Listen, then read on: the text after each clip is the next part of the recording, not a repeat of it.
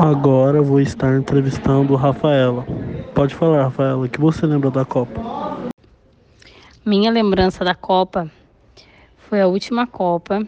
Eu estava na casa de uma amiga comemorando aniversário. E aí o Brasil, infelizmente, perdeu o jogo de 7 a 0 ou 7 a 1, não lembro. Sei que foi tão trágico que eu nem consigo ter lembranças boas desse dia.